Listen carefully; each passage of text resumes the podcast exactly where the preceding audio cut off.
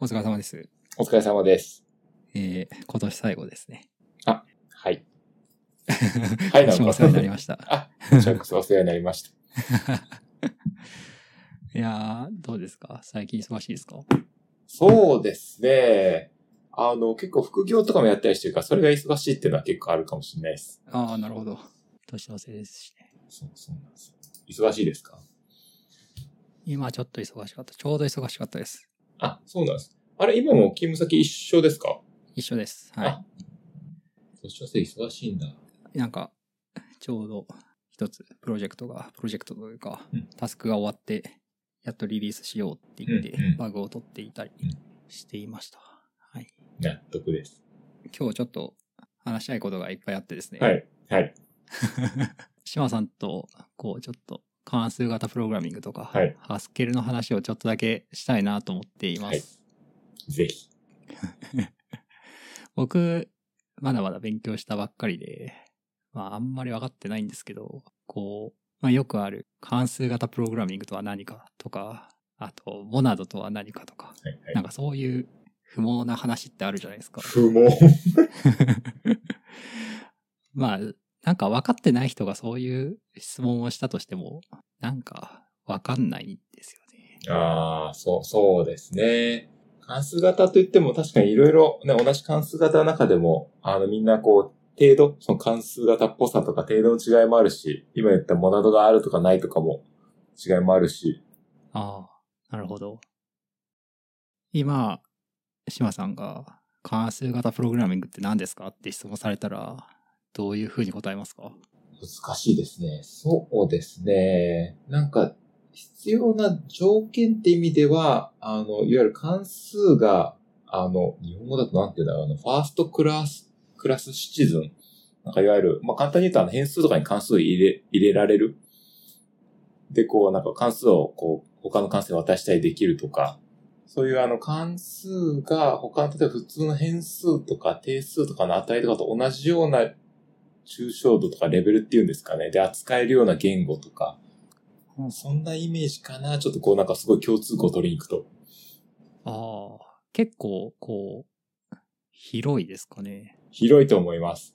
ですね。だから JS とかもね、あの JavaScript もそうやって渡せるし、まあ最近の言語だと渡せない言語もそんなないんじゃないかっていうぐらい渡せる言語が多いから、ね何をもって関数型っていうのかっていうのはある気がしますね。なるほど。その話だとやっ、モナドがあるかないかとかは、あんまり必要じゃない。あんまり必要ないと思いますね。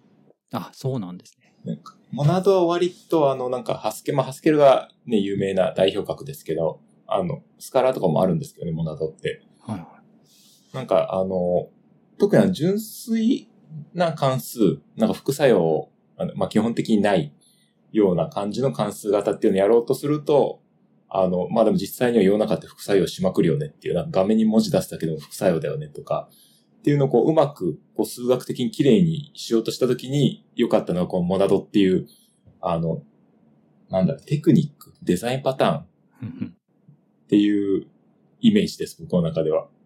ああ、なるほど。でああくまでそのハスケルって言語の中、まあハスケルはもうね、ほぼ標準であるみたいな感じですけど、うんなんか割とそのライブラリじゃないけど、なんかそのちょっと上にあるようなものっていうイメージかもしれないです。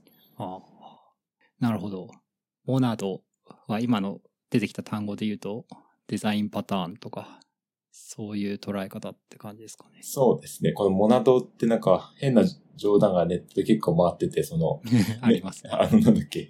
なんか、えっと、モナ、なんか毎日新しいモナドのチュートリアルが世の中には出ている とか、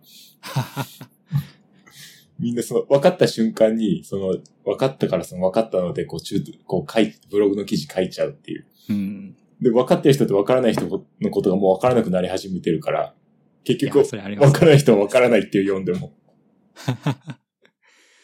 そうなんですよ。モナドは単なる自己監視の件におけるモノイド対象だよ。何か問題でもってはいい有う名なセリフがあり有ま名す、セリフありますね。 はい。何か問題でもっていうか、それは問題が増えたんですけ ど。はいそうですねフィル・バドラーですね。これを言った人は有名な人なんですかあ、そうです。フィル・アドラー、フィリップ・アドラーっていう人で、えっ、とですね、何で、だからみんなが知ってるようなもので有名なのだと、えっ、とですね、何だったっけななんかすごく一個、あ、なんだ、フィロドラは有名、あの結構この、この人はすごい面白くて、あの、YouTube とかでいっぱいこう、カンファレンスの話をとかしてる動画とか上がってるんですけど、この、み今のね、説明すごい前、完全に皮肉で冗談で言ってる一言ですけど、実際の説明結構わかりやすくて、この人。ええすごい面白い、すごいユニークなキャラクターっていうんですかね。で、この人有名だったのは、なんだっけな、なんか Java の言語か何かの、あ、そうそうそう、ジェネリクスをそうだ、Java に追加した時に手伝ってた人なんですよね。ええそうそうそフィリップ・バドラー教授。う。この人あの、なんだっけ、なんか、かあの、カンファレンスのトークンで、スピーカーをしてると必ず最後に、関数型の力はあなたにって言って、上のワイシャツを破って、下にこう、F ってスーパーマンのマークみたいな T シャツを着てるっていう。で、確かに、ラムダか F って書いてあったのかな確かそこに、そのマークのところに。っええていう、ちょっとおしゃれな人です。ああ。なんとなく歴史上の人物かなって思っていましたけど、全然最近の人でしたね。あ、そうですね。まだもう全然あのバレ、まあ、ある意味現役っちゃ現役ですね。ええモナド、そうなんですよ。モナド。そうですね。で、モダドのね、話ね。そうですようね。ん。モナドも勉強してですね。はい。僕も一瞬分かった気持ちになったはいことがあったんですけど、 なんか僕の理解で言うと、関数型プログラミングは、こう、関数をこう合成していくうん、うん。ものです。だと思っていて、うんその関数を合成するときに、モナドがあると、すんなり綺麗にうんいくよ。そのためにモナドがあるんだよ、みたいな気持ちになっています、今は。はい。はい。間違ってはないですか間違ってはいないです。ああ、よかった。なんか、ポイントは、あの、なんか、副作用っていうものがどうしても、その、ハスケルみたいな純粋さを追求した言語だと表現できなくて、うんで、なんか、い、いかにそれをこう、なんかその、副作用の分だけ、なんか切り出して別の世界として置いといて、でもその、副作用のことを忘れたら残りのところの処理は、あの、なんだろう、普通の純粋な関数の組み合わせだけでできるよねっていう。で、もしなんかその副作用が起きるものがあるときは、そのモナドの世界の方で処理していきましょうみたいな、まあ、そんなイメージです。で、そうやって表現すると、あの、すごく数学的にに綺麗に表現できてみたいな話らしいです。ああ、そうなのか。うん。なんか厳密にはモナド則みたいなこう3つのルールがあって、それをちゃんと満たしてる計算の仕方なのかとかあるんですけど、はいはで、それを表現すると、なんか例えばリストのもモナドの一種だし、い。はい。えっ、と、IO、インプットアウトプットとかもモナドの一種だし、あと、あ、ごめんなさい、パッと有名なやつがパッと出てこない、もう一個。なんだっけ。あと、あれあれか、あの、オプショナルとか、はいはオい。プション、あの、ヌルになってるかもしれないっていうことも、そのモナドの世界に表現することができて、で、そうするとその、オプショナルだったら、その、実際に値がある場合の値だし、リストだったり、その中の要素、それぞれに対して、あの、こう、同じ純粋関数を使える。例えば2倍にするみたいな単純な純粋な関数とかうん。を適用できるようになるっていう。で、副作用のことは一旦その時はあんま考えなくていいとか。そうですね。すいません。もう全然、全然うまく説明できてないことに気づきました。 いやいやいや。その、何かやりたい処理があるときに、値がエラーかどうかを考えなくてよい、みたいになるとかなと思って、はい、はい。なんかそれがすごい綺麗だなって思ったんですよね。なんかヌラブルだったの、アーリーリターンするのにちょっと似てるイメージありますよね。あもしくはオプショナルチェーニングっていうんですかね。なんああ、そうですね。はいはい。確かに。なんかどっかでもうヌルだったらもう全体でヌルで返して終わりますみたいな。いあ、そうです、そうです。いや、それがすごい綺麗だなって思って。や、そうですね。お金も適用できるっていうところが。え、ハス、ハスケルはなんか作ったりとかしてるんですかあ、ごめんなさい。ハスケル勉強してるとは限らないのか。あ、いえ、ハスケルあそうですよね勉強してます。なんはかい、平さんも言ってたし、言ってました。そうですね。お二人とも言ってましたもんね。ポッドキャストで。すごいハスケル楽しく学ぼうっていう。はいはいはい。一通り読んで、あ、いいですね。後ろの方まだよくわかんないなってはい。だから、僕もあれ、あれから始めました。あのですか。そう、何かプログラミングをハスケルで何か作ろうと思っています。はい。僕はずっとあの、GitHub と Bitbucket を操作するコマンドラインツールをずっとハスケルで作ってきてます。おー自分用に。前、はい 前ちょっと見た気がするんですけど、あ、そうですね。言ったかもしれないですね。あれはまだ開発してるんですか会社はちょっとここ半年以上ちょっと触れてないんですけど、はいはい。その時々あれでやっぱまた触ってみるとやっぱハスケルいいなとかああ、思いますね。 GWCLI ハスケル。あ、そうそう、よくよく見つけましたね。ああ、これですね。 はいはい。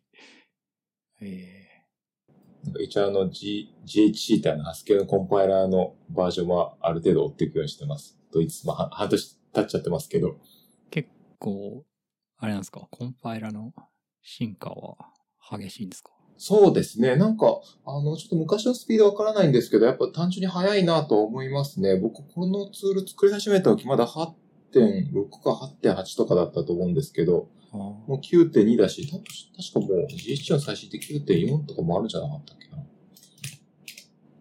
えあ、そうですね。9.4リリースと、あ、それが8月がもっと新しいのあるかも。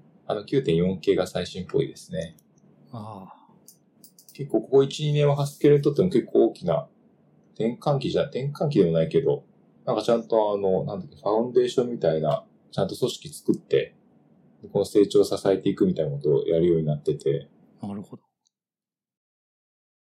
ハスケルをこう勉強するにあたって、なんかおすすめの教材という か、ですよね。なんかありますかあの、今読んでる、あの、すごいハスケル、楽しく学ぼう。まあ、いいい本ですよね。あのき基礎とかはいい気がします。そっからごめんなさい、僕も今その後、次のステップ何だったっけなって思い出そうとしてて、はい。島さんはちなみに、いつからハスケル書かれてるんですか いい質問ですね。気づいたら。気づいたら、そう、あれいつからだっけ確かになんで興味持ったかすらもう確かに記憶怪しいですね。あ、でもこのさっきのツール僕、いつだこれ 2018? から作ってますね。4年前。おうでもその言語自体は確かにその前からちょっと勉強してたような気はしますね。なんだっけなきっかけとかそうですよ。きっかけ思い出せればね、確かに学び方思い出せるかも。 しまって予習してくればよかった。いやいやいや。ちなみに、ハスケル以外の関数型言語とかも、なんか、触られてたりしたんですかそうですね。あの、自分大学生の時にスキームあと、あとオキャムルをやらされましたね。はい。あ知ってますオキャムル。ー。キャムル、名前だけしか知らないかもですけど。はい一応、存在は。と、そうですね。で、その後は全然仕事とかでもちろん使ってなくて、で、なんだっけ私な、何をきっかけに関数型をまた興味持ったんだっけな。なんか最初多分 Java、そうだ、確か Java Java をあの、最初勤めてたところで使ってて、で、あの、会社の中でも、まあ、大きな会社だったんですけど、スカラを導入していきますって話になって、おおあなんか当時やっぱりその Java の資産を活かせるし、で、かつその関数型とか、あの金融系だったのでやっぱ数学との相性の良さとかもそういうのもあって、で、スカラを導入しますって話になって、で、スカラをちょっと使ってみようとしたら、もうびっくりするぐらいコンパイルが遅くて、なんかイライラして、いや、なんかだって裏でコンパイルのサーバーとか立ち上げるんですよ、勝手に。もうへえそのキャッシュしとくためにコンパイルしたやつとかを。おおもうその時点で私は遅いですって宣言してるもんじゃ、ようなもんじゃないですか。で、それがそう。で、しかもそのキャッシュがなんかうまく更新されてなくて、なんかコンパイル全然通らなくなっていう あとかあって、で、イラッとして、で、その時もう一個別の、あの、J、Java のバーチャルマシンで動くリスク系の言語やってたんですよ。名前はちょっとド忘れしちゃったんですけど、ーおうそれも、あの、結構それもすごい良くて、えっ、と、なんだったっけな。Java リスクがすぐ出るかな。ウィキペディアに、リストオブ JVM ランゲージ。ありますよね。あれこの中にないかスモールトークじゃないし。あれ出てこないな。なんでだろう。あれリスクじゃないのかあれなんだっけなクロージャーあ、クロージャーありがとうございますそう。クロージャー。あそうクロージャーはい、ですか J を書くクロージャー。そえーう。クロージャーすごい良かったです。あの、本当になんか、あの、J- Java のあの、バイナリの JAR ファイル、一つダウンロードしてきて、で、Java のコマンドにそれ食わせて、あと自分のその、あの、クロージャーで書いたプログラムを組み込ませると実行すぐできて、すごいお手軽で、使いやすくて面白いなと思って、確かでもそれぐらいの時から関数型って面白いなとまた思い出して、おー調べ、なんか勉強しようとして、ハスケルに出会ったんじゃないかなって気がします。なるほど。えすいません。でもね、全然まだあの、答えまで戻ってこれていない。えー、と、その後どうやってハスケルを勉強したのかですよね。いや、でも結構最初の頃はすごいなんかもうひたすらコンパイラーと戦ってた覚えしかないです。ー、ああ。そう、半分以上意味わからず書いてたような記憶はありますね。なんかちょっとまともなことやるとすると、なんかいろいろこうライブラリ組み込んでこようとすると、なんかその、ハスケルって拡張性がすごい強いから、なんかその上にこうプラグマみたいなのどんどん書いていくと、どんどん機能を増やしていくんですよ、言語自体の。あーなんかその自分の書いてる言語は何な、何なのかよくわかんないし、これがこの記号が何なのかもよくわかんないしっていうので、確かに。すごい最初バトルししてた覚えがあります。あの、記号がすごいことになり、そうなんですよなるね気。がしますね。あいいのか悪いのかわからないんですけど、うん。その、コンパイラーと戦うっていう話だと、その、ハスケルってなんかこう、IDE みたいなものってないんですか ID、あの、なんかあメジャーなやつはまずないですね。でも最近だってやっぱり VS コードがすごくいいっていうのを、あの、言ってる人いますね。ああ。ちなみにその、ハスケルってこう、デバッカみたいなものは、あないんですかで、ばっか僕ね、調べてなんか、なんか R とかって見読んだことあるんですけど、使ったことないですね。ああ、そうなんです。そもそもなんか副作用を起こさない言語のところでデバッカーで止めるってなんかすごい矛盾するからあやっぱそういう感じですよね。と思うんですよね。うん。あ、でもなんか、GHCI デバッカーとか、はい。はい、ブレイクで関数ポイント、関数とかで、ブレイクポイントあができるんですね。いや、できた方がいいですよね。ええ正直ね、できないの辛いんですよ。さっき言った純粋な関数書いて、その中で間違ってる場合に、プリント F とか書けないから、あ、そうそうそう、地獄、 地獄を見るっていう。 そうですね。ハスケルが、やっぱ今ちょっと楽しいですね。楽しい。あ、でもいいですよね。あの、なんか、すごくやっぱ僕も奥が深い言語だなと思ってて、ややってて楽しいですね、やっぱ。ぜなんか、一つ、一歩踏み出すと全然わかんないみたいあな。そうそうそう。あるそう 関数自体もモナドだよみたいなやつも書いてあった気がして。はいはいうんうん。わからんみたいな。そうなんですえー。ちょっと難しいの調べると、もうすぐ論文のリンクだったりとかして、 いや、嘘、嘘でしょ、みたいな。 すぐあの矢印の図が出てくる。あ、そうそうそうそう。矢印にして、あとギリシャ文字がいっぱい出てくるみたいな。ああ、そうっすね。ハスケルも書いてるんですけど、あと FPTS っていうタイプスクリプトでファンクショナルピーはいドはいラはをやるいっ。てあいうの、平さんと話をしてましたよね。ああ、そうです、そうです。あまあ、ハスケルも書いてますけど、あっちも書いてて。うん。 PTS はあの、業務で使ってるんですかえっ、と、ちょっとだけ使ってまあすね、。マジすごい。よく受け入れてもらえたなっていうのが正直な僕の意見です。いや、なんか、その、テックリード的な人が入れてて。でもやっぱり結構難しいですよねっていう話になっていて。うん、FPTS 使うのはかなり最小限にしましょうっていうことで、あの、まあ、エラーをイーサーで返すっていあうあ、のだはい。けはい。に使ってますね。はい、それいいですね、確かに。ちなみにこれなんか、リンク貼ってくれたハスケルをな学ぶと何が嬉しいのかって。あ、そうなんあの、ちょうどこの話で、あの、関数型の話聞きたいですっていう時に、多分ハスケルの話だになるかなと思って、はい。あの、たまたまこう、ブログとか読んでる中で、あの、ハスケルをやってて何を学んだかっていうことを書いてくれてる人がいて、あ確かに、あ、そうだなって思うような内容が多かったので、あの、このハスケルを学ぶと他の言語とかでプログラミングするときもこういうところが生きるよっていうのがあるかなと思ってリンク貼ってました。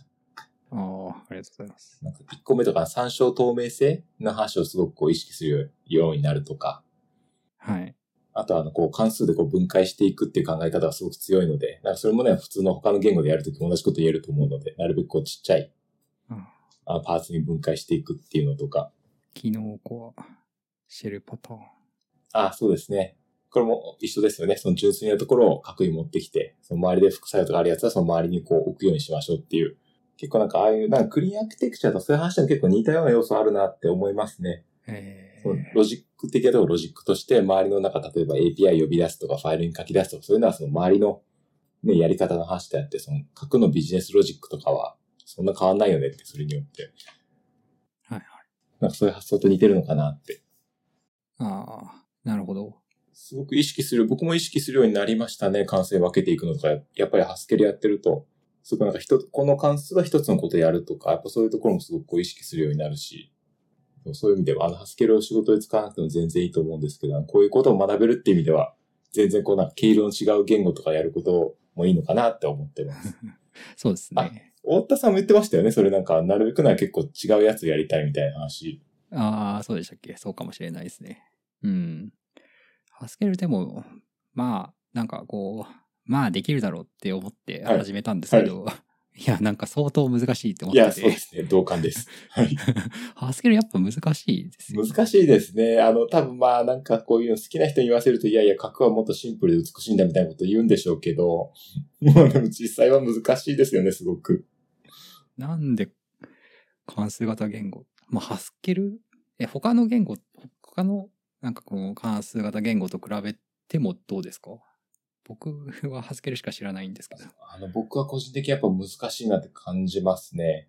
あ確かに僕はその、確かに大学の時にリスプとかスキームやってたから、あの、あ、リスプっていうよりもオキャムルかとかやってたから、あの、なんかまあ、まだそのリスプ系の言語とか、あの、やるときにとっつきやすかったんですけど、やっぱハスケルはなんかちょっと、なんかもう一個次元が上の難しさがある気がしますね。あ、うん。なんだろう、そうそう。なんででしょうね。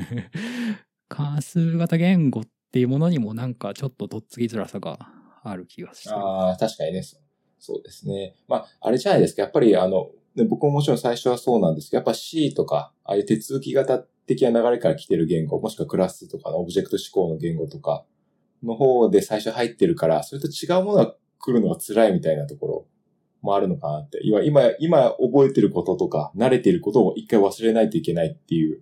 初めから関数型でやったらもしかしたらそっちはそっちでこう、すんなり入るのかもしれないです。初学者は。そうかい。や、どうかな嘘かも、 嘘かもしれないな。手続きの方が分かりやすいじゃんと思う、思う自分が今いました。 うん。そうっすね。確かに。ありがとうございます。ちいえいょっと、もうちょっと理解が進むと、またこう、感じ方とか違ってくるのかなと思っていて、もうちょっと勉強したら、もう一回お話しさあ、せてそうですよね。小林さん、僕もちょっともうステップをちゃんと思い出しておきます。次、前に。あ、でも、モナドは、あの、一個だけごめんなさい、思い出しました、テクニック。はい。モナドで僕、これをやってよかったなと思ったのは、あの、いろんな説明を読みました。モナド、モナドの。おー。やっぱみんながいろんな違う説明の仕方ししてて、で、それをなんかいくつか読んでるうちに、こう、カチッとこう、ハマる瞬間とかあるんですよ、やっぱり。へえ。それがまあその記事が良かったのかって、まあその時勘違いするんですけど、まあその手前でやっぱいろいろ読んできて、こう、ちょっとずつ知識がこう、蓄えられてるんでしょうね。で、最後なんかどっかでその、臨界点を突破するっていうのかな、なんか、超えて、あ、なるほどねってなる瞬間がやっぱありました、僕も。 じゃあ、その毎日生み出される、はいあの記事も、はい。意味があったんですね。意味があり、あありましたね。そういろんなパターン読んでいくと。で、なんかそうすると、自然とその手前で分からなかった説明も、なんか言ったかとこう見えてくるんですよね。あ、この人はこういう意味でこれを言いたかったんだろうなとか。なんかあの、よく、モナドはなんか JS のプロミスっぽいものみたいな説明もされたりするじゃないですか。そうですね。プロミスも表現できますからね。はい。あ、そうなんですか。えー、フューチャーとかがプロミス、フプロミスフューチャーかなィーチャー。おーそういうのがあるんですね。えー、なんか、そう、モナドはデータ構造だっていう人もいるし。そうですね。はい。でもなんか一番つまらない回答としては、ハスケルにおいては、ねクラス型の一つですよねっていう。ああ、そうですね。確かに。そうですねタイプクラスの一つですね。インターフェースっぽいっていう表現を使う人もいますけどね。まあ、それもあちょっーそうですね。と、はい、それもちょっと中途半端な説明な気はするけど、まあまあまあ、嘘ではないと思います。なんなんだ、もうなんそんなんなんだっていうっていう 感じがしますね。うんありがとうございます。ちょっと話したので満足ですあ、。本当ですか。僕が次に聞きたいのは、ピクセルの話ですかあいいですよ、もちろん。本当ですかはい。小ノートに書いてもらっているウォッチも買いました。 Excel 7と Watch。おーなんか僕のイメージだと、これは良い意味でですが、はい。シマさんはこう、なんか変な Android の携帯を使っていつもニコニコしているっていうイメージがあって、 ここで Pixel 7か王道だなーって思いました。正しい。そのツッコミは正しい。 えっとですね。いや、これちょっと経緯があってですね。はい。あの、確か、太田さんとかとしてるときには使ってたの、あれなんだっけもう消して忘れちゃう。レーザーか。あ、レーザーじゃないか。レーザー前か。あいや、そうなんですよ。あの、もともと、ちょっと前まで、あの、レーザーっていう、えっ、と、アメリカのゲーミングスマホ使ってて、ーはい。あと、その前はレッドマジックだ。そう、その前はレッドマジックってやつだったんですけど、まあ、それは、それもゲーミングスマホなんですけど、で、安くて、パフォーマンス良くてって嬉し、喜んでたら、えっ、とですね、あの、指紋認証がまず壊れて、おーで、なんか、えっ、とですね、バッテリーが50%ぐらいになると、突然落ちるようになって、おはい、2年、二二年ぐらい経った後かな。で、これやばいなと思って。いや、もうでもゲーミングスの、なんかまあこんな風にやっぱ壊れちゃう、なんかこう有名じゃないブランド使うと壊れちゃうのかなって思ってて、じゃあもう Pixel 7もそろそろ出るし、一旦 Pixel 7まで、あの、頑張って待つかって思ってたんですよ。ーはい。そしたら、あの、もうなんか尋常じゃなく、すぐ電源落ちるようになって、これやばいと思って、どうしよう、あと3ヶ月ぐらいで発売されるはずなのにどうしようと思って、おーで、しょうがなく、一回、モトローラってわかりますはいはいはい。モトローラのモット36、あれ 5? かなっていうやつを買ったんですよ。まあ、3万円で安い、比較的安いスマホで。では、日本モデルとして売ってるし、まあいいかなと思って。いわゆる変な並行輸入じゃなくて、それまでの。もう一旦繋ぎ出して3万でいいやと思って買って、で、意外と満足、あの、してて、あ、いいなと思って。えあ、まあなんかぶっちゃけこのままこれでもいいかもなって正直思ってたんですよ。で、あの、で、ピクセルウォッチ、でもウォッチは欲しいなと思ったら、ピクセルウォッチ注文して、その時に。ー、おで、ーピクセルウォッチなんかでも、すごい人気あって、なんか4週間待ちとかだったんですよ、遠くまで。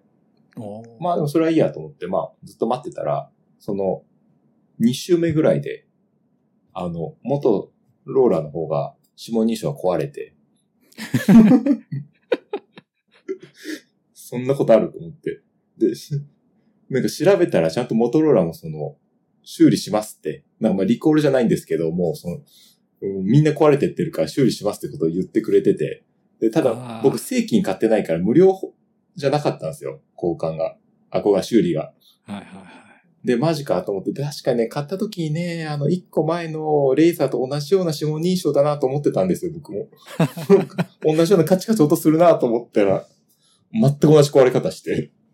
あで、なんか、いや、もうどうしよう、もうめんどくせえな、これ、こういうのめんどくせえなと思って、Pixel 7をその後買うっていう。ーあでも、さらにもう一個悔しかったのが、その Pixel Watch と Pixel 7、Pixel 7すぐ届いたんですよ。なんかその Pixel 7の後で注文したんですけど、先に届いて、そしたら、あの、平さんも言ってた割引券、中に入ってて、はい。で、もう Pixel Watch もう注文しちゃってるから割引券使えないじゃないですか。ーで、で、これキャンセルするかどうか迷って。でもキャンセルしてもう一遍注文したらまたこっから4週間待ちかとか思って。でもうちょっと泣く泣くだから両方とも定価で買って。で、両方とも割引券15%オフがついてくるって いう。結構踏んだり蹴ったりでした。ここあー。 1、2ヶ月。ええそれ、あれなんですか ?1 年ぐらいはも持たないんですか持たないのか割引券は。あ、一匹、あのね、えっ、と、来年の3月だったかな。まで持ちます。 3月。ああ。いや、8が出るまで 確かいいのかなって思ったんですけに。いや、そうなんですよ。全部定価で買うって最悪の終わり方しました。ど。ちょっとタイミングがね、悪かったですね。あの、ものとしてはすごく満足してます。ちなみに。あの、おすすめです。両方とも。本当ですか、はい何がいいですかセブンとこっち。あ、そうです。Pixel 7は僕は、あの、いわゆるこの画面の指紋認証、はい今回使うのが初めてで、はいはいはい。これすごい、あの、最初ちょっとなんか、結構あんま評判良くなかったので、どうなのかなと思ったら、すごい良くて、使いやすくて。あとあの、顔認証もあるので、大体なんか指紋置く前にもう顔で認証されて入れたりするし、えー、これは良かったですね、まず。おーで、あとはやっぱ、なんすかね、あの、ちゃんとしたやつ買うと、ちゃんと動くよねっていうのをすごく感じてます。サクサク。サクサク動くし、カメラも優秀だし。ああ、カメラ、いいんじゃないですか、ピクセル。ピクセルいいですね。あの、夜景すごい綺麗に撮れます。ああ、いいですね。前のゲーミングスマホとアモトローラはカメラがすごく良くなかったので、もう、え、もう写真とか全然気にしない僕ですらちょっといまいちだなと思ってたぐらい良くなかったです。ああ、ウォッチは、なんか、もともとスマートウォッチとかされてましたっけ僕ね、それもね、あの、 変な縁なんですけど、昔モトローラが作ってた、あの、アンドロイドウォッチ使ってました。おおあれも丸いやつじゃなかったあ、そうです。あれもあるやつです。ちょっともっと分厚いですけど。はいはいはい。あれも、なんか結構初めの方に出て。あ、そうです、そうです。あれはね、あそしての、あのプレゼントしてもらったものだったんですよ。おー誕生日だったかな、確か。すごい、それも気に入ってたんですけど、あの結構僕自転車とか、あの出勤とかで使ったりしてたので、おーはい。で、その時には腕につけとくと、で、自転車でいろいろ移動するから、あの、Google マップとか、こう腕に出て、こう次50メートルで左ですとか出てくるので、はいはい。その、あのよく手、あの、ハンドルのところにつけてる人いると思うんですけど、その、あれをしないで済むから安全だし、ああ。すごい良かったんですけど、モトローラは、あの、水に濡れて、雨に濡れて壊れました。生活防水じゃないんかいっていう。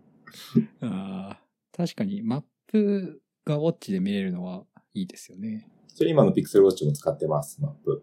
おおあとはフィットビットをすごくあの、なんだろう、結構コア、コアな機能に入れてきたなって感じしますね。ーお結構デフォルトのあの、ウォッチはフェイスっていうんですか、画面のやつにも、もうフィットビットのアイコンが載ってて、歩数とかーえ心拍数とか。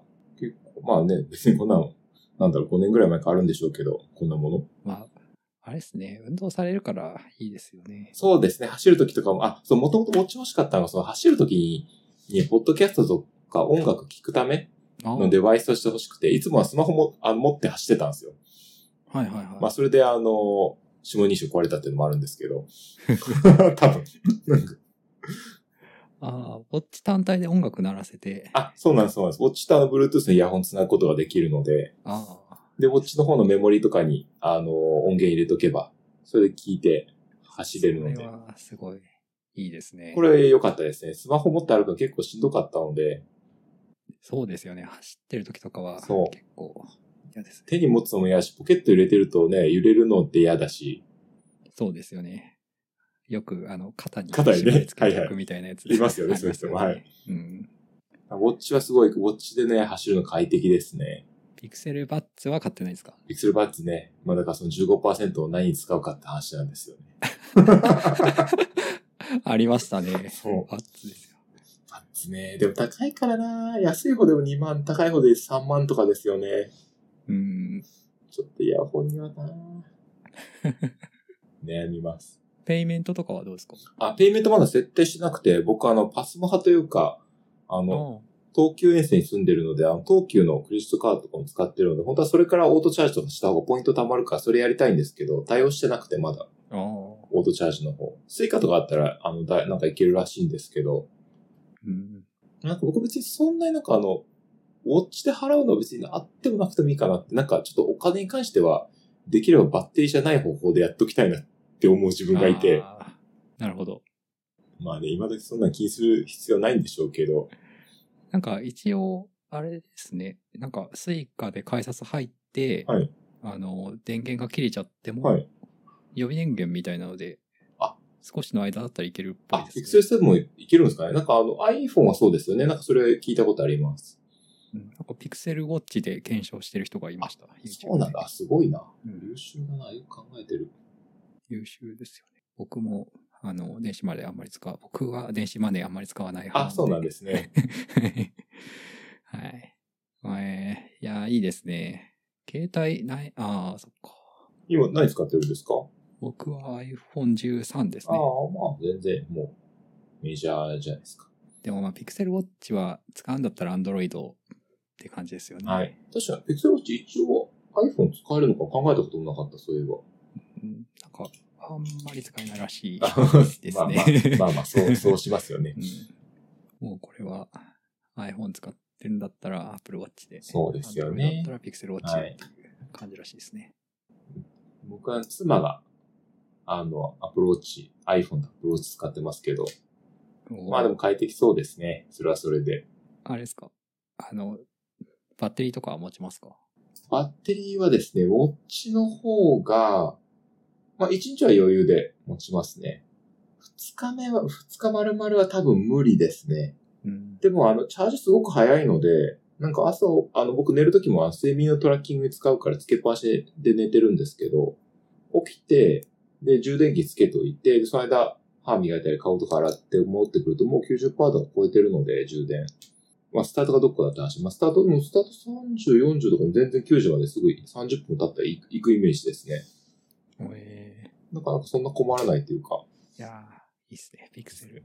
うん。ウォッチアート、僕は個人的にあの形が好きだったので買ったっていうのもありますね。ああ、いいですよね。やっぱ丸い、時計っぽい、この丸さというか。うんいいですね。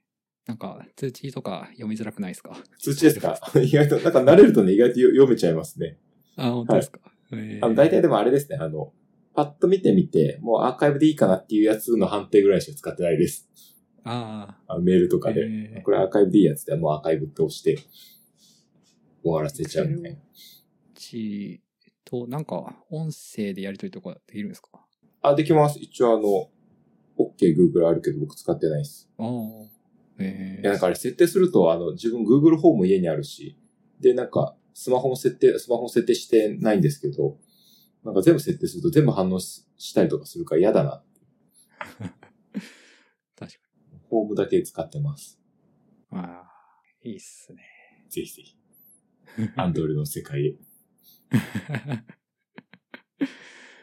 そうですね。僕、Pixel 3使って、あ、そっかそっか。 iPhone13 使って、そうだそうだで言ってましたねで、まあ次使うんだったら Android かもしれないですが、まあなんか最近はあんまり Pixel に惹かれることがあんまりないかもしれまなあいです。もう今更ね、まあ iPhone13 使ってて、Pixel 使う理由ないじゃないですからね。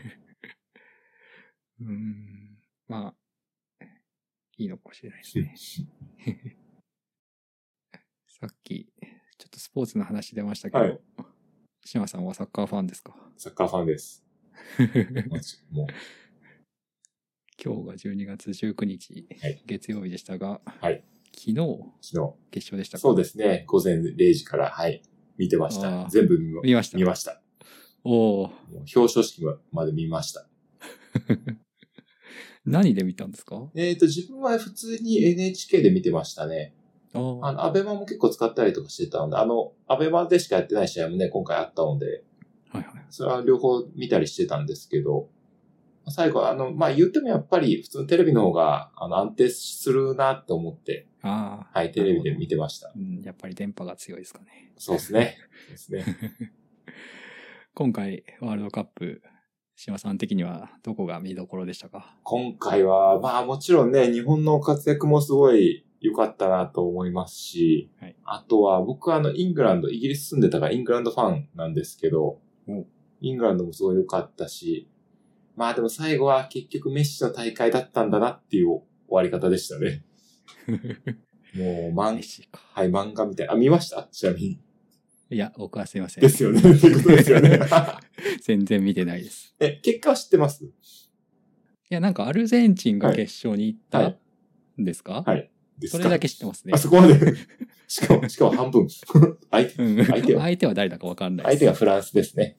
あ、フランスですか。フランスが前回ワールドカップ4年前に優勝してて、おーで、2, 連覇できそうっていうところで、あーはい。そうなんですね。で、そのメッシっていうアルゼンチンの有名な選手がいるんですけど、はい彼がもう、まあ多分多分最後の大会、もう35、6とかなのかな。あ、そうなはんでい。す、で、最後の大会で。で、あの、彼もいろんな賞を取ってるんですよ。もう世界最優秀選手とか、はいはい。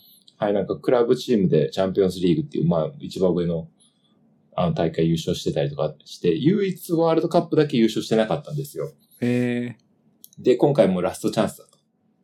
ー、おで、でもなんかアルゼンチンしょっぱなサウジアラビアに負けるっていう大波乱を起こして、まあ起こしてって逆か、起こす、起こさせられてっていうのかな。あで、ややばいかもと思ったんですけど、そこからメメッシが次の試合で点取って勝って、でそこからこう決勝まで来て、で、決勝でその相手のフランスはエムバペっていうすごい上手い選手がいるんですよ。で、こいつがまだ若い、えっと、23歳かな、今。で前回ワールドカップも活躍して優勝してる選手で、で、こいつがそのメッシの前に立ちはだかって、で、しかも二人その決勝の時点で得点を争いしてた、してたんです。同じ点得点の数で。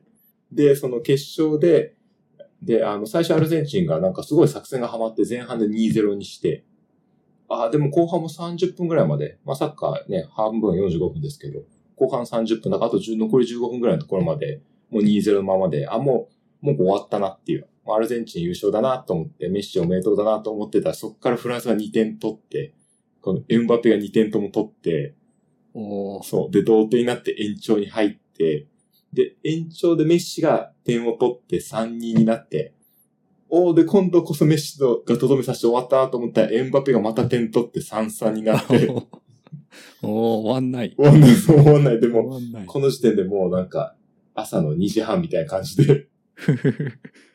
で、PK 戦になって、まあ PK 戦で、あの、ついに決着ついて、アルゼンチンが勝ったんですけど、優勝。 おいや、なんかもうね、漫画みたいな話でしたね。なんか、メッシが主人公で最初苦労して、で、頑張ってこう大会立ち上がっ、あ勝ち上がって、最後の決勝でライバルのエンバペが出てきて、で、お互いすごい点取り合って、でも最後は優勝するっていう、もうキャプテン翼かみたいな感じの展開でした。えー、すごい。今回の決勝はすごく面白かったです。こういうスポーツの決勝って結構あの、お互いなんだ、慎重になって、ちょっと硬い感じになっちゃったりするんですよね。あんまりチャレンジしないというか、リスクを犯さなくて。えでも今回は全然そんなことなくて、ー、アグレッシブなア感グじ。レッシブな感じで、アルゼンチンは最初すっごいアグレッシブでしたね。えいや、面白かったです。今回はワールドカップ、そこをそうです。まあ言うてやっぱり決勝が一番の見どころだったのかなとは思います。ー、いやー、いいっすね。あれ全然見てないで すかあれもしかして。すいません、全然見てないあです、まあいい。あ、そういうもんです。うんえ、アルゼンチンはあの、バティストゥータ出てるな。バティストゥータ。ちょっとバティゴー ルね。一体、ちょっと待ってよ、何年巻き戻すのそこに行くんだ ?90、94年かなバティストゥータって多分。94、98ぐらいかな。ああー、本当ですか。え、なんで、なんでむしろバティストゥータを知ってるんですか僕、バティストゥータしか知らないです。なんで、サッカー選どこでバティストゥータを知ったのむしろ。手いや、わかんないですけど、アルゼンチンのね、ワントップ、めっちゃ強い、バティストゥータ、すごい。はい、正しい。正しいんですけ ど。うん。バ多分ゲ、ゲームですと思う。はいはいはいはい。はい。その頃のゲームをやってたんだと思います。バティね。懐かしい。うん。えー、ここに、はい監督、そうですね書か。れてますけど、あの、あれ、日本、日本の試合とかはもう結果は知ってますどういう、こう、話だったかとか。えーと、いや、なんとなく知ってま本当ですすけど、あんまり知らない本で。当ですすかあの、ドイツとスペイン勝っ逆転勝利したとかも。キリン。なんか勝ったんだなってああ、そういうかか、そこは知ってれば。はい、よかった。そこまで知って ればは。いはい。あ、そうそう。で、あの、森保監督っていう人が、もともとは日本代表の選手で、おーはい。で、あの、すごく、なんだろうなあの、最後、その日本代表、まあ、ね、あの、クロアチアにベスト16で負けちゃいましたけど、なんかその後に、あの、キャプテンの選手が、なんだ、今どわ、名前、ついさっきまで覚えたら今ど忘れしちゃった。大阪ですかいや、大阪じゃないです。大阪出てないです。大阪じゃない大阪出てないこでれす。 4年前。 4年前。あそうキャプテンで もないです。はあ、やばい。な、なんでこんな、あんな、あ、吉田、吉田麻也だ、吉田麻也。吉田麻也。吉田麻也。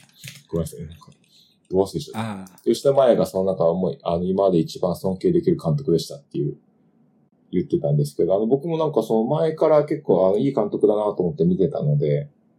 えはい、このプロサッカー監督の仕事っていう本も、なんか、あの、あれなんですよ。その、まあ、結局負けちゃいましたけど、負けた後テレビとかで、その、のまあ、よくワイドショーとか取り上げるじゃないですか。この監督が素晴らしかったとか、はいこういうことを昔言っててとか。で、その時にこう、本、この人が書いた本の写真が出てて、で、なんか、あれ、どっかでこの本見たことあるなと思って、自分の Kindle 見たら、なんか結構前読んでて、その本。え。おそう。あの、で、その時書いてあることはすごい、なんか、マネジメントっていう観点からも素敵だなと思ったっていう、まあそういう話をしたかっただけです。ええいや、サッカーの監督なんてもうめっちゃ大変だと思いますよね。あ、そう思いますまあ、絶対そうだと思うんですけど。いやー、なんかこう、チームを動かすとか、リーダーシップを発揮するとか、なんかそういうのが必要なのかなって思いますが、なんとか決断するとか、いやーめっちゃ大変そうだなとは思いますが、責任は全部負わないといけないですからね。そうっすね。結構この本おすすめはおすすめな、まあちょっとサッカーをね、知らないとっていうところあると思うんですけど、なんか何ですかね、あの、僕、会社でたまたま、あの、こういうマネジメントの話とかをしてるときに、こう森保監督の話を話題に出したことがあって、あの、このワールドカップの全然前とかなんですけど、なんか見てて、やっぱ今の、サッカー選手ってやっぱ20代の選手とか多いので、なんかこう今の20代の選手とかへのマネジメントってこういうスタイルの方がいいんだろうなっていうのを、あの、見てて思いましたね。えーなんかやたら暑いっていう感じでもないし、まあ暑いは暑いんですけどね、実際ロッカールームとかですごい暑い、あの、ことを言ってる時もあ、映像もあったので。でもなんか終始、なんだろう、選手のこと尊重するし、選手の意見もちゃんと聞くし、で、まあ、と言いつつ言いなりになってるんじゃなくて、ちゃんと自分の芯も持ってて、それをちゃんと通すときは通すっていう感じが、なんか、今、なんか、現代のマネジメントなのかもなと思って見てました。おーいやいや、こんな若造が何言うかって話なんですけどね、監督からしたら。いやーえなんかエンジニアのマネジメントに似たとこあんのかなと思ったりしてて、あなんかエンジニア、なんか今のエンジニアって結構一人でできる範囲すごい広いじゃないですか。極論なんかやろうと思えば全部ね、スタックこう下から上まで作ろうと思ったら作れなくはないし、うんでもかつそれをちゃんとチームとして束ねないといけないから、なんか個々の能力がすごく高い人たちを束ねていく。で、かつ、なんだろう、それぞれ割とクリエイティブな仕事だし、なんかその、ね、監督が全部決めていい、あの、指示出せばいいってわけじゃないから、なんかそういうところが似てるのかもなと思って、あの、いつも見てました。ああ、なるほど。やっぱりこう、監督、森保監督だったから、こう、良い結果になった部分が、やっぱなんかあるんでしょう、ね。あるとは思いますね。今回は特にあの、交代とかの指示も結構的確というか、まあ、少なくとも絶対、あのね、それで逆転勝利してるので、うんなんあかそこは監督の采配なんだろうなって。あああ、試合中の決断とかは、確かにうん。分かりやすいかもですね。で、面白いのは結構僕その、本当にサッカー好きなので、うんこう戦術のブログとかいっぱい書いてる人いるんですけど、そういう人たちの記事とかを読んでると、なんか実際にはその作戦とかも選手がアイデア出して考えた場合もああったりとかするらしくて、えあともしくはその場で、あの監督も言うて横から指示しか出せないから、こう、まとまってちゃんと指示出せるのって最初か、あの、半分のハーフタイムしかないんですよ。なので、その試合が実際45分間動いている中、前半と後半で動いている中では、実際にこう、ピッチで動いている選手たちが話し合って、あの、こう、ちょっと動き方変えたりとかしないといけないので、結構そこでやっぱ活躍した選手とかもいるらしくて、ええいや、僕も全然わかんなかったんですけど、それ読む読んで改めて見ると、あ私、確かにここで話しかけてるみたいな。確かにここで指示出してるここの選手みたい な。面白いです。ええいいっすね。いや また、じゃあ、はい4年後です。そうですね。また4年後。楽しみにしたいと思います。はい。まあなんかね、4年に一度サッカーファンになる人は割といると思うんですけど、僕はもうなんか10年に一度ぐらいしかやんないんで、そうですね。うん。なんかこう、あ、テレビを見ないと。とか、あのアーティストがいるから、この音楽番組見ないと、みたいなのが、最近はなんか全然なくなっちゃってですね。ああ、でもちょっとそれわかりますね。うん僕もなくなっちゃいましたね、そういうの。ああ。あれですか、でも、まあ、スポーツとかは結構見られるんですかいや、僕もさ、あの、サッカーす好きで、本当なんだろう、中学生とかの頃は本当に、あの、マンチェスターユナイテッドっていう選手、あの、ごめんなさい、チームが好きだったんですけど、その、そのシーズンの試合結果全部言える。なんか点数を誰が決めたかも全部言えるぐらい見てた頃があったんですけど、なんかそれもなんか、そうですね、大学生、大学生になってからもうちょっと弱くなってきて、大人になってから確かにあんまり見なくなっちゃいましたね。まあ、日本代表の試合とかワールドカップとかは見るし、時々他の試合も見ますけど、結構見なくなっちゃいましたね。うん今回ワールドカップ久しぶりに見たなって感じがします。はい、毎日1試合は見てたので、おーじゃあ、他すいまあせんもう。結構いい。いい時間になっちゃいましたです。結構話してた。うんもう、はすけると、ワールドカップ盛り上がってしまワーう。ルドカップ。あとピクセルか。他、なんかあ、僕が聞ありますきたいのは、やっぱあの、キーボード周りの話だったりとかして。はい。いや、このシュラのリンクありがとうございます。これね、めっちゃ欲しい、正直。いやこれー、ね。我らがはいテックスエレクトリンクスいやー、やってくれちゃいましたね、また。やってくれましたね。これかーって。これだよ、確かにっていう。新しいキーボードを。今、プレイオーダー中ですが。ですよね、シュラ。シュラ。これ欲しいなーこの形好きなんですよ、僕。いやー、これいいですよね。前回のが忍びっていうはやついで、。持ってま、持ってシまワさんす。買われてたやつですね。使ってますね、それも。あれから上の部分が、えっ、と、かなりシュッとして、ちっちゃくなりました、そうですねシュラは。これ、いわゆるあの IBM のスペースセーバーキーボードの形ですよね。はいはいはい。はいはいはい。僕はスペースセーバー、はい、好きなので、スペースセーバー2かな、正しくは。あれをわざわざメルカリで2台買ったので。でも、あの、もっと安い安いデザインなんですよ。まあ、それ少なくとも僕が買ったやつは安いデザインのやつなので、このシュラーのこれいいですよね。同じ形で、このクオリティが来るんだったら欲しい。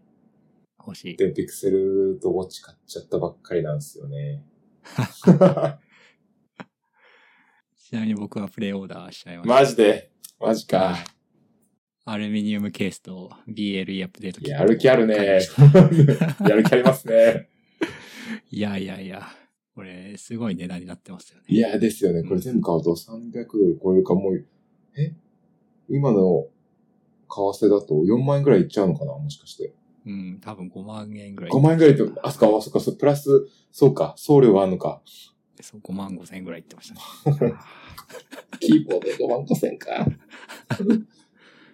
このケース大事ですか僕、このケースはいまいちイメージわからなかったんですよ。どういうものか。あー、ケースね。これ、プラスチックのがデフォルトなんですかね。そういうこと、あ、そうか、それもそうか、確かに。前のやつ、そうだわ、プラスチックだ。それがアルミになるんだ。しかもこれ赤が、赤色があるんですよね。確かにね。いや、まあ、黒でいいや。えっ と。あの、黒のアルミもあるんですね。そうですね。なるほど、なるほど。はいこれ、リバース T って意味わかりますあの、ケースの種類の。ああ。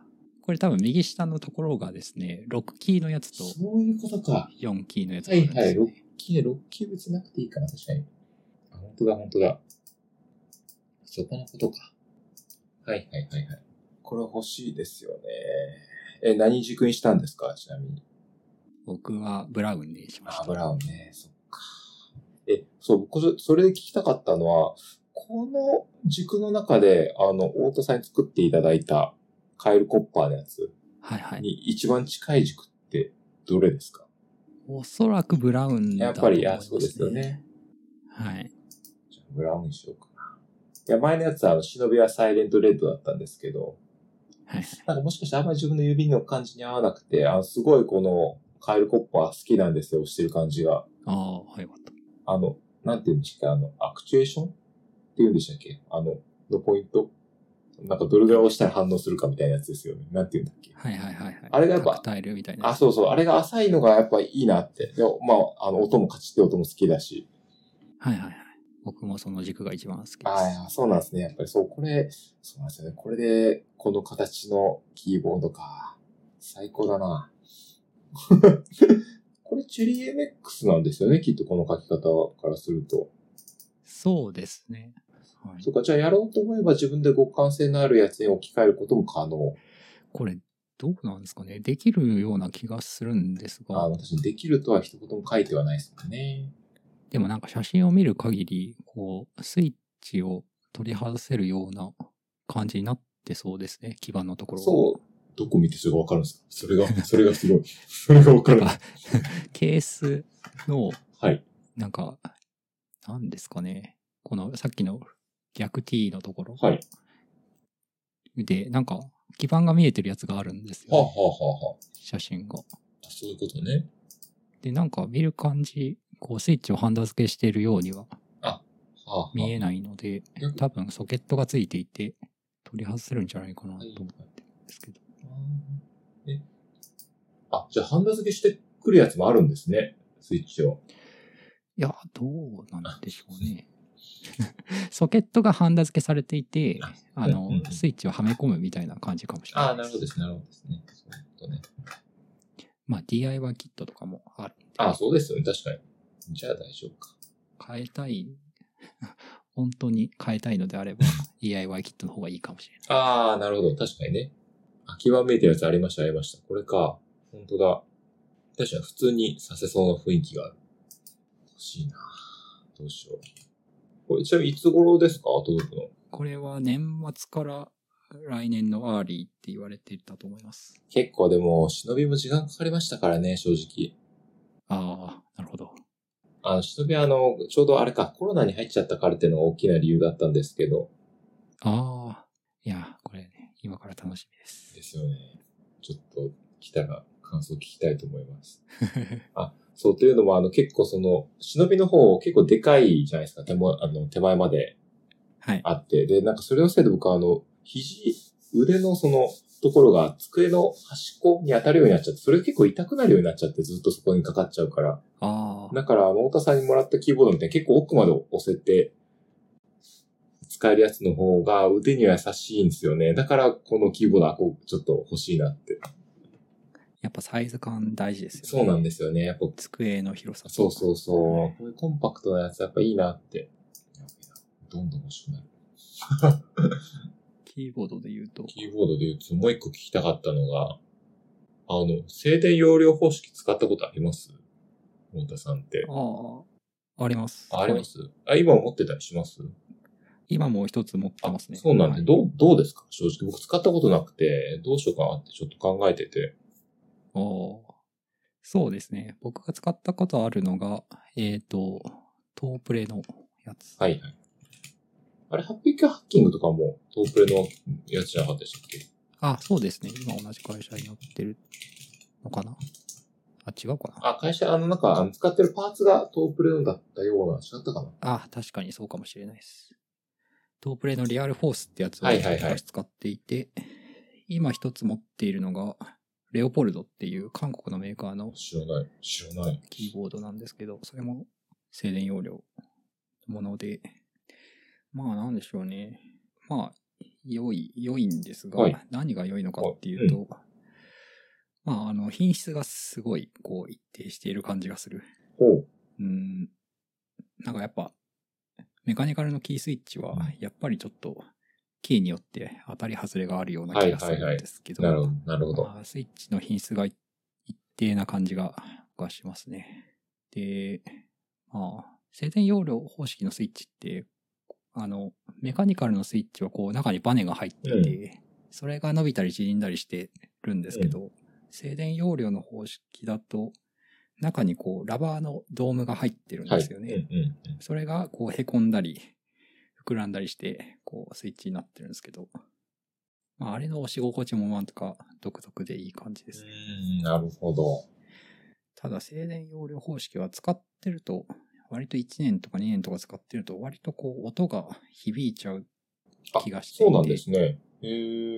やっぱりなんか使い心地はこう、最初と後で変わってくる感じはしますね。へえ、え、摩耗しちゃうとかそういうことですか摩耗しないのかななんすかね、その、ラバードームの感じが変わっちゃうのかもしれないですけまどあ、そうそう。まあまあ、ゴムですもんね、要は。ゴムをうん、伸ばしたり縮めたりしてたら、まあ、ちょっとずつ劣化しますからね。割と、なんかでもあと掃除とかすると割と良くなったりするのかもしれないですけど、うんうんうん割と使ってると音がガシガシ響いちゃうこととかがあったりそしうなまんす。だ。なるほど。音か。音大事だな。もともと忍びを音対策で買ってるからな。そうですよね。なんか考えてるんですか生前容量方式。 ああ、そうなんですよ。キーボードを、あの、今もいただいたやつ使ってるんですけど、ありがとうこごれざいがます。一番お気に入りだったりするんですけど、たまに違うの使った方が指に優しいなってこと、あの、この間、前にあの、指が痛くなること相談したと思うんですけど、はいはい。あキーボード、種類変えたりとかしてると、あの、痛くなりにくいなってことに気づいて、ああ、なるほど。はい、指の使い方変わるからとかだと思うんですけど、そうそれでなんかそろそろもう一個なんか、あとはさっき言った腕が痛くなるから、なんかコンパクトなやつで違うの欲しいなと思って、いや、最初静電容量考えてたんですけど、ちょっとここで太田さんがこの修羅を突っ込んできたのが、ちょっと想定外でしたね。これが欲しい。 いやー、そうっすね。まあ、静電容量方式だと、やっぱ、リアルフォースじゃないや。えっ、と、ハッピーハックの無線がすごいいいですよ、あーって言いますよね、皆さん。そう。いや、買うんだったらあれかなとは思ってて、正直。うん。あの、コンパクトなさで、そうなんですよ。静電容量で無線だって。やっぱりハッピーハッキングだしね。うん。いいですね。ちょっと和田先生のハッピーハッキングをちゃんと使わないとな。いや別にし知らないんですけど。あった、あったことも学んだこともないんですけど。ありがとうございます。ちょっと参考に考えたいと思います。はい。じゃあ、そんなところですそんなところですかね。はい。じゃあ、楽しかっ今年もありがとうございました。た。こちらこ そありがとうございました。来年もよろしくおあ願いします。こちらこそよろしくお願いします。 では、ありがとうございまはしい、た。ありがとうございました。お疲れ様です。